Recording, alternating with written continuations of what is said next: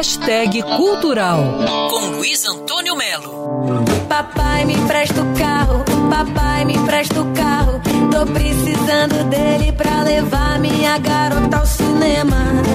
Nesta semana de Natal, quando a humanidade chega também à era de Aquários, o novíssimo talento mostra um novo disco.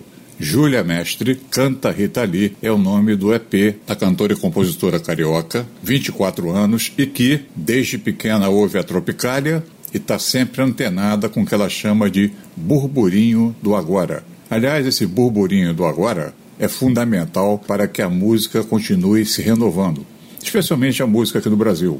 Júlia Mestre não teme as ideias, não teme os sonhos, como comentou na entrevista a Mariana Bittencourt do Festival de Primavera da PUC do ano passado. Eu acho que é transformar toda a poesia em verdade. E aí tudo que está no papel voa e contagia as pessoas e vai colando em cada corpo e absorvendo. Eu acho que é isso. As palavras têm uma potência muito forte e a gente tem que acreditar no poder das palavras. Agora só falta você,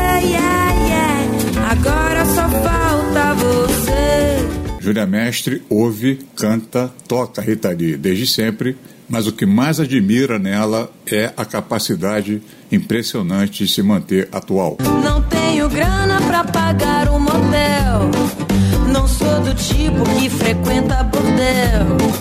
Você precisa me quebrar esse galho. Então me empresta o carro. Papai me empresta o carro.